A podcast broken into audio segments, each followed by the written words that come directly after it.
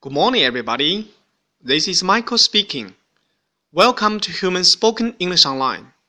各位早安，我是 Michael 老师，欢迎来到乐成红文线上口语团 A 组，Day one hundred and seventeen. Here we go. 小新和小萌在周一早上见面的时候，总要询问一下对方周末过得怎么样。OK，让我们听一下他们的对话吧。 How was your weekend?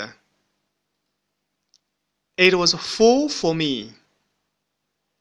OK，小新问的是 How was your weekend? 你的周末怎么样啊？Weekend, weekend，周末。OK，小萌的回答是 It was full for me.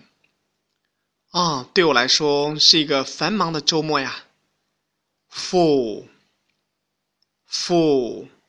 满的。OK，让我们完整来一遍。How was your weekend?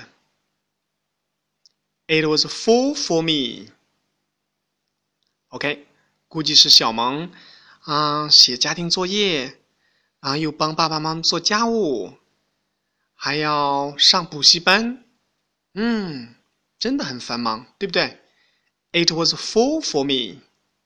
你的周末怎么样呢？That's all for today. See you next time.